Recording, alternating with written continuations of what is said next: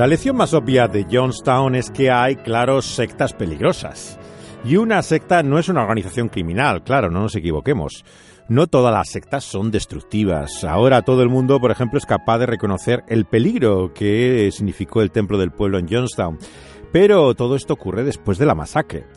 Incluso unos días antes, por ejemplo, el embajador de Estados Unidos en Guyana, John Bark, mandaba un informe al Departamento de Estado estadounidense diciendo que es improbable, cito textualmente, que alguien esté retenido a la fuerza o contra su voluntad en la comunidad que hay en el templo del pueblo de Guyana. De hecho, afirma en el informe oficial que, eh, advierte que si siguen investigando alegaciones en contra, podrían hacer que la embajada y el departamento sean acusados de acoso por lo tanto, no nos engañemos, nadie en aquel momento pensaba que era una secta peligrosa y las alegaciones estaban lejos de ser corroboradas por las propias autoridades que estaban en Guyana. En sociedades donde no hay mucha tradición, además, de libertad religiosa, como es la sociedad eh, latina y hispana, eh, el discurso sobre el peligro de las sectas además se puede volver como un boomerang en contra de aquellos que defendemos la libertad de culto. Porque claro, eh, este fue uno de los efectos de Johnstown. Se creó una auténtica paranoia a continuación, años 80, sobre este tema. Países como España, por ejemplo, recién llegada a la libertad religiosa, que acababa en aquel momento de ser la ley eh, de libertad religiosa, había ya encuestas que decían los españoles que la mayor preocupación de los padres Después de que el peligro de que su hija se quedara embarazada, que era la primera preocupación que tenían entonces los padres, que su hija quedara embarazada, en segundo lugar es que entrara en una secta. Esa era la segunda preocupación que tenían los padres. Hasta ese punto había una paranoia, una sensación, digamos, eh, eh, de eh, alarma social, ¿no? Por reportajes muy sensacionalistas que hubo sobre las sectas. Casi todos hasta los 90 eh, inciden en lo mismo. Sexo, eh, dinero, todo era lo único que se hablaba en las sectas. Y lo demás no interesaba en absoluto. Claro, esto era una lectura no solamente superficial, sino muy peligrosa del fenómeno sectario. Lo que se hizo evidente entonces, ¿qué fue? Pues que los procesos legales que hubo entonces contra las sectas eh, fracasaron todos ellos. Primero porque no es fácil demostrar el delito de estos grupos. En muchas acciones policiales, por ejemplo, que se hicieron entonces, eh, se vieron que eran injustificadas. Los políticos, por ejemplo, que formaron comisiones parlamentarias para estudiar la posibilidad de hacer leyes sobre las sectas, fueron desaconsejados por asesores legales diciendo que no se podía hacer una legislación especialmente contra las sectas. O sea, se atentaba fácilmente contra un derecho fundamental, que es la libertad religiosa. La única opción que quedaba es la conciencia social. Y es lo que hacemos, por supuesto, cuando hablamos de estos temas. Queremos simplemente educar a las personas, divulgar estos hechos y que la gente tenga una conciencia crítica. Pero realmente ni la policía, ni los jueces, ni los políticos pueden hacer gran cosa sobre estas cosas. Si no hay delitos que están legalmente perseguidos, no se puede realmente hacer nada contra estos grupos. No hay otra alternativa en sociedades democráticas y sobre todo donde se aprecie la libertad religiosa como es el caso, por supuesto, de Estados Unidos. Hay enormes limitaciones en el tratamiento legal y político, y esta es sin lugar a dudas una de las lecciones más evidentes de Johnstown.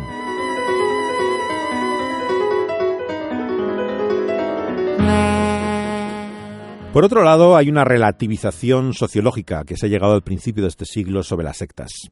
Cuando uno ve, por ejemplo, los documentales de series como Wild Wild Country, eh, sobre una secta de los años 80 también, de origen eh, con un gurú eh, que se implanta en América en aquel entonces, te llama la atención hasta qué punto ha cambiado el discurso sobre las sectas. Eh, cuando vemos una serie como Wild Country, eh, vemos, por ejemplo, que eh, hay una visión mucho más de intentar comprender realmente el fenómeno y de simpatía incluso por estos líderes sectarios que lo había antes, que se demonizaron totalmente. O sea, Jim Jones se convirtió en un monstruo para la gente. No podían entender nada de él. Pero claro, esto trae otro peligro, que es el otro extremo, el otro giro que ha pegado el péndulo, que es la relativización total. Con lo cual, una secta es simplemente una religión en formación, es simplemente eh, em, una visión eh, alternativa, en contra, digamos, de, de la religión oficial. Muchos estudiosos han, de hecho, tenido tal simpatía por estos años, por el movimiento sectario, que han llegado a convertirse casi en apologistas del movimiento sectario, porque verdaderamente eh, al criticar los excesos del otro lado han llegado al otro extremo.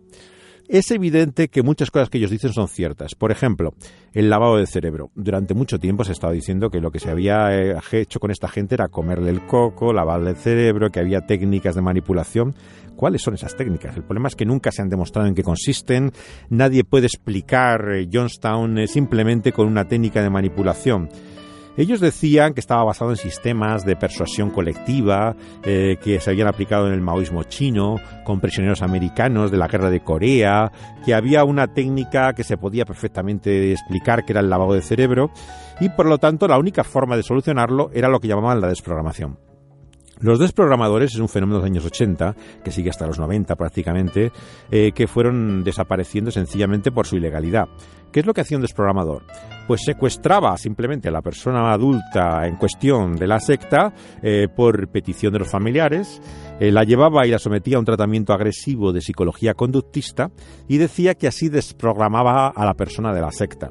Claro, esto estaba en contra de la legislación de libertades del individuo y luego además eh, lo que hacía es que convertía a la persona ya no en un zombie, sino alguien sin ningún tipo de propósito en la vida porque estaba tan contento de estar en la secta, claro. O sea, realmente era algo contra la voluntad del individuo, no tenía ningún sentido. Y quien sí ganó mucho dinero, claro, son los desprogramadores, que se hizo una fortuna en base a este tipo de tratamientos. Realmente, ¿cómo podemos enfrentarnos entonces finalmente a todo ello? Surge la pregunta de si hay también individuos o situaciones en que uno esté más en riesgo de entrar en una secta. Al principio, por ejemplo, se hablaba del peligro de las sectas para la juventud. Se creían que eran jóvenes desorientados, era un fenómeno las sectas juveniles, decían entonces. Pero claro, ¿qué ocurrió? En los años 80 se vio que eran personas de mediana edad que estaban en crisis, que habían tenido un divorcio, se acercaban a este tipo de tratamientos alternativos o de eh, enseñanzas espirituales y acababan vulnerables en estos movimientos. Pero ya no era un sector generacional. Tras estudiar los años 80 cómo funcionaba la conversión, por ejemplo, en una secta como los Munis, ¿no? de el eh, predicador coreano de origen evangélico, pero que se convirtió en un líder sectario, una profesora escocesa que se llama Eileen Barker hizo una influyente crítica a lo que se llamaba el control mental. A partir de entonces eh, se vio los problemas que tenía eh, la teoría del control mental. En nuevos movimientos religiosos, que es la expresión también que populariza a partir de entonces Margaret Singer. Se deja de hablar de sectas y ahora se habla de nuevos movimientos religiosos a partir de entonces. Desde entonces el concepto ha sido desestimado en muchos testimonios. En el contexto judicial ya no se acepta hablar de control mental, nadie sabe lo que es eso. Barker era una socióloga, curiosamente, no era psicóloga, pero su visión crítica de estos estudios sectarios fue desarrollada luego por un psicólogo australiano llamado Len Oakes y un profesor de psiquiatría británico, Anthony Storr. El primero es el autor de un estudio muy importante sobre el carisma profético. Él estudió eh, eh, qué es lo que hace una persona tan carismática, en qué consiste. Claro, cuando uno ve, la, como hemos visto en esta serie largamente, Jim Jones, claro, ¿cuál es el carisma de Jim Jones? uno ve las fotos y es que tampoco le ve siquiera físicamente qué comunicaba este hombre, ¿no? O sea, no había un atractivo físico, no se ve tampoco que psicológicamente fuera un hombre muy atrayente, o sea, más bien parece un manipulador nato, o sea, ¿cómo podía girar esta gente en torno a ellos, ¿no? Claro, es evidente que, como los psicólogos dicen, Giños tenía lo que llamaríamos un desorden narcisista de personalidad. Era un personaje, lógicamente, encantado de, conocerse a sí mismo, totalmente egocéntrico, pero ¿cómo atraía a los seguidores? Claro, es evidente que él era así, pero eh, ¿qué, ¿qué, es lo que hacía que la gente andara detrás de él todo el tiempo? Este es el misterio realmente de líderes como Jones. El doctor Harari ha hecho un estudio sobre Jonestown muy interesante en la revista Psicología Hoy en inglés, Psychology Today, que dice lo siguiente, y con esto queremos encontrar una conclusión muy interesante. Los que sirven a sectas, dice, como el templo del pueblo, esperan crear un mundo mejor. O sea, hay unos ideales claramente en las personas que siguen estos movimientos. Segundo, ellos se creen mentiras. De la misma manera que cualquiera de nosotros se puede creer mentiras. Él pone un ejemplo muy, muy natural, muy fácil de entender. Creemos mentiras de la misma manera que nosotros podemos encontrar que nos enamoramos de la persona equivocada o nos dejamos manipular por alguien. La única diferencia real, dice el psicólogo, es el extremo al que somos llevados por estos sentimientos. Obviamente uno se puede dejar manipular por una persona, puede estar loco de amor por alguien y hacer cosas increíbles eh, que no haríamos nunca, pero no llegamos a matarnos, como en Johnstown. Pero obviamente es simplemente el extremo al que llegamos. Pero evidentemente el engaño, el autoengaño del que se habla es del mismo que podemos vivir a nivel personal. Así que en este sentido tenemos que volver a esta luz y discernimiento que nos da una y otra vez la propia vieja escritura, la Biblia. Esta nos advierte que el corazón, dice Jeremías, es engañoso sobremanera. Tenemos que examinarnos a nosotros mismos, preguntarnos realmente hasta qué punto estamos siendo engañados, no, solamente por otros, por el líder eh, sectario, carismático, sino por nosotros mismos. Porque realmente esta es una de las grandes lecciones de Johnstown, el preguntarnos hasta qué punto tenemos esa capacidad de autodecepción. Es por esto que la Biblia nos propone una guía y una luz mejor que la de nuestro corazón. No nos dejemos guiar por nuestro corazón. Busquemos la luz que viene fuera de nosotros, la que discierne y hace entender nuestro corazón, la del autor mismo de la vida.